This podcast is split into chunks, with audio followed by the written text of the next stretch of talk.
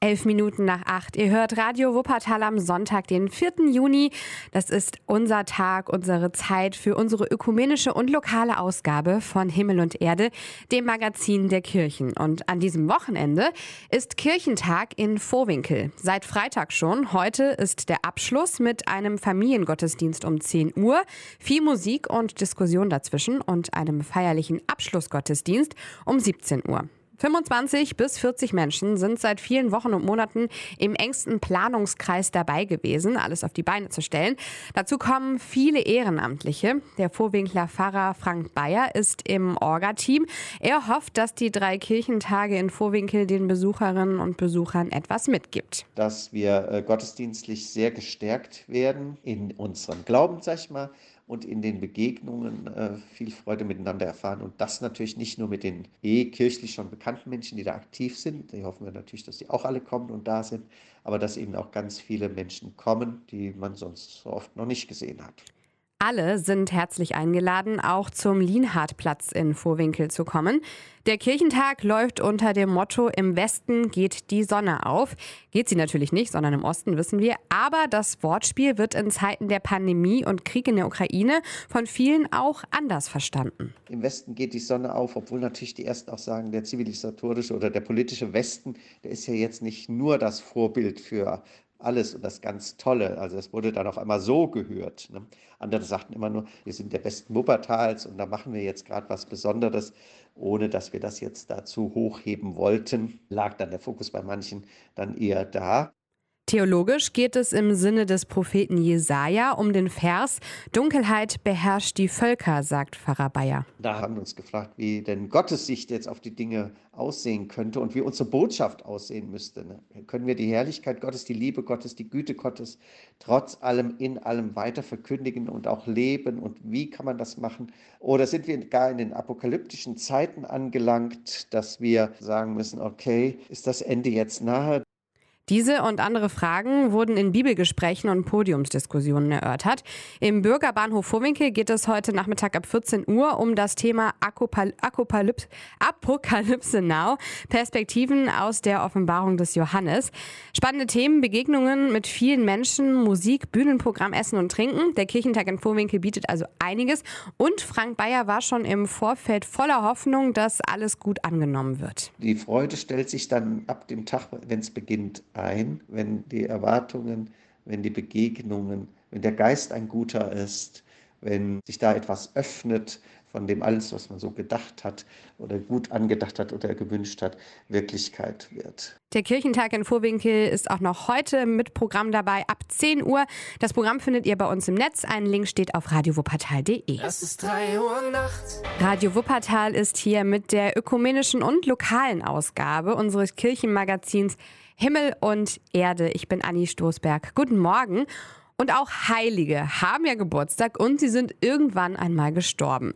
Das gilt auch für Antonius von Padua. Der hat im 12. und 13. Jahrhundert gelebt und ist der Namensgeber der katholischen Gemeinde St. Antonius in Barmen. Und weil der Todestag des Heiligen der 13. Juni ist, steht in diesem Monat auch das Patronatsfest an. Gefeiert wird das aber am liebsten sonntags.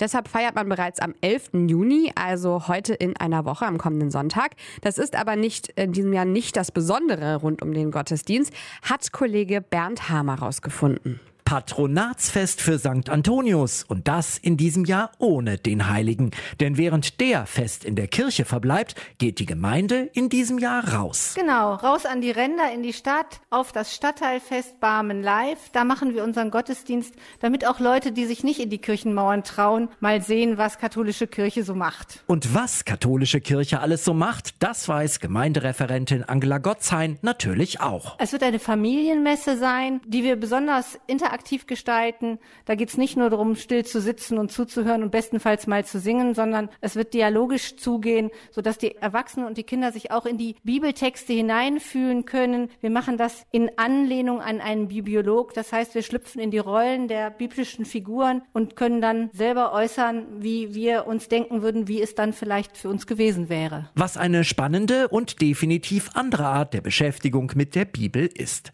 Was ebenfalls anders wird, das sind die Zaungäste, Kirmesbesucher, die zufällig beim Gottesdienst vorbeikommen und vielleicht stehen bleiben? Das ist ausgesprochen wünschenswert, denn in die Kirche verirren sich die Leute, die nichts von Kirche halten, ja nicht. Aber draußen, Menschen sind neugierig und wir haben erstklassige Musik, also das wird schon Leute dazu bringen, stehen zu bleiben und zuzuhören und zu gucken, was wir da so machen. Dass man das überhaupt auf der Veranstaltungsbühne machen kann, das geschieht übrigens auf Einladung und zwar der der Schausteller, erklärt Engagementförderer Andreas Romano. Wir freuen uns, dass wir teilnehmen dürfen, denn durch die jahrelange Zusammenarbeit während des Barmer Weihnachtsmarkt und dem Kirchenbütchen wurden wir eingeladen, teilzunehmen auf der Bühne auf dem Geschwister-Scholl-Platz am 11. Juni bei diesem wunderschönen Stadtfest. Und zum Abschluss noch ein Tipp an alle Kinder. Wer am Familiengottesdienst teilnimmt, der darf, wenn Mama und Papa Ja sagen, anschließend auch auf eines der Fahrgeschäfte. Also die Veranstalter stellen uns Freikarten für die Kinder, sodass sie nachher kostenlos auf einem Fahrgeschäft ihren Spaß haben können. Kleines Zückerle so am Rande für den besonderen Ort.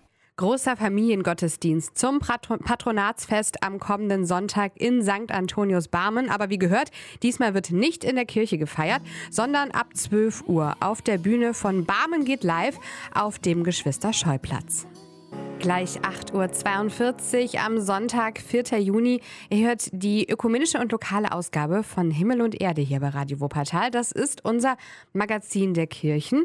Und die evangelische Kirche kann queer sein. Das ist kein Gegensatz, sagt die Pfarrerin Norma Lennartz aus der Thomaskirche. Weil in der Kirche alle Menschen Platz haben, egal mit welcher Identität. In der Kirche ist es egal, ob man alleine lebt, als Single lebt, ob man sich entscheidet, als Mönch oder Ordensschwester zu leben, heterosexuell, homosexuell, in einer Regenbogenfamilie lebt. Das sind Identitäten, die nach unserer Meinung, also der evangelischen Kirche, Gottes Schöpfung sind, die Menschen, ganz selbstverständlich.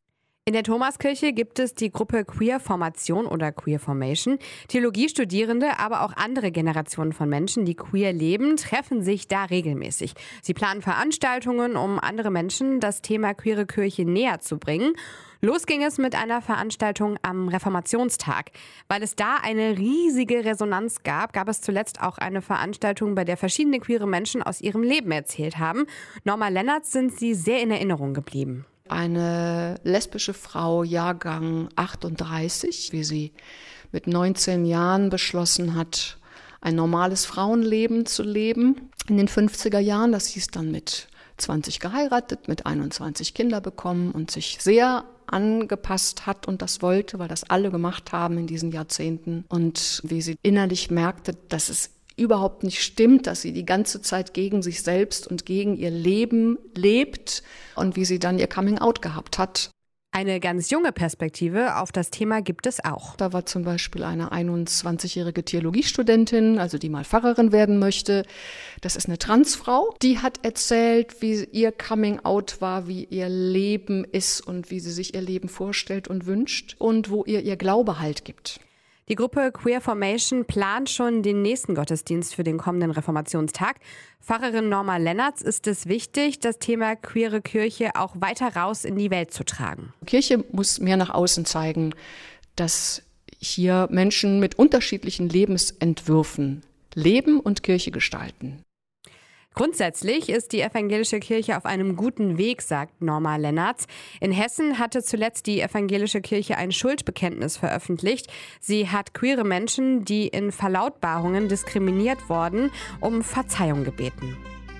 Ihr hört Radio Wuppertal, Himmel und Erde, die ökumenische und lokale Ausgabe unseres Kirchenmagazins.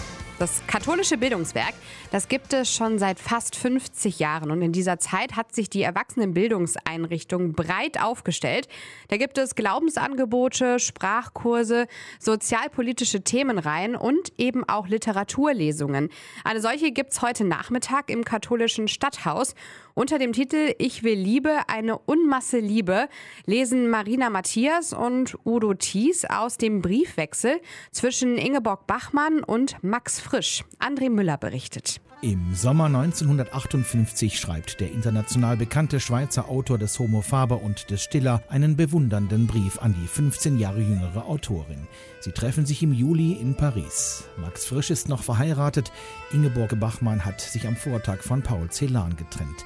Sie werden ein Paar leben in Zürich und Rom, reisen zusammen und sie versuchen für sich ein Lebensmodell zu erfinden als Liebende und Schreibende. Es ist auf jeden Fall eine Liebe, die sehr von starken Emotionen gezeichnet ist, von Eifersucht, von Leidenschaft, Verletzungen und die sich auf eine ganz beeindruckende Weise in diesem Briefwechsel niederschlägt. Und das Interessante ist auch, inwieweit diese Liebe auch sich niederschlägt in dem Werk der beiden Autoren beschreibt die Leiterin des Bildungswerkes Dr. Katja Schettler die Beziehung der beiden Sprachgiganten.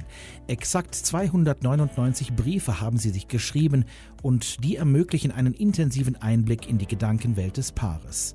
Sie sind unverfälscht autobiografisch, anders als seine Romane, wie Max Frisch selbst sagt. Es geht mir nie darum, mein Leben zu erzählen, sondern eine Erfahrung mitzuteilen an Beispielen, viele Beispiele, die für autobiografisch gehalten werden sind vollkommen erfunden, andere, die als erfunden gelten, sind faktisch autobiografisch.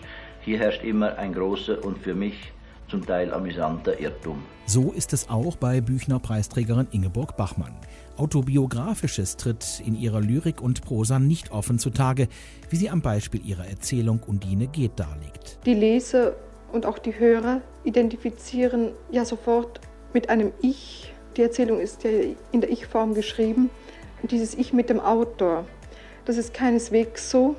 Die Undine ist, um es mit Büchner zu sagen, die Kunst. Ach, die Kunst. Die Briefe, die beide hinterlassen haben, aber, die sind echt.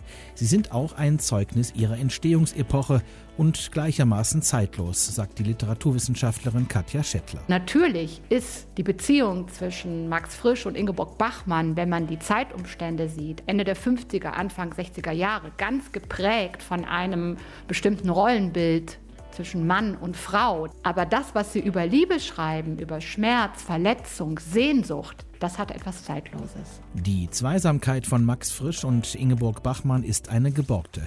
Sie scheitert. Sie trennen sich nach vier Jahren. Aus den Briefen von Ingeborg Bachmann und Max Frisch wird heute Nachmittag im katholischen Stadthaus am Laurentiusplatz gelesen. Die Veranstaltung des Bildungswerkes der GEDOC und der Buchhandlung von Mackensen beginnt um 17 Uhr. Der Eintritt kostet 8 Euro.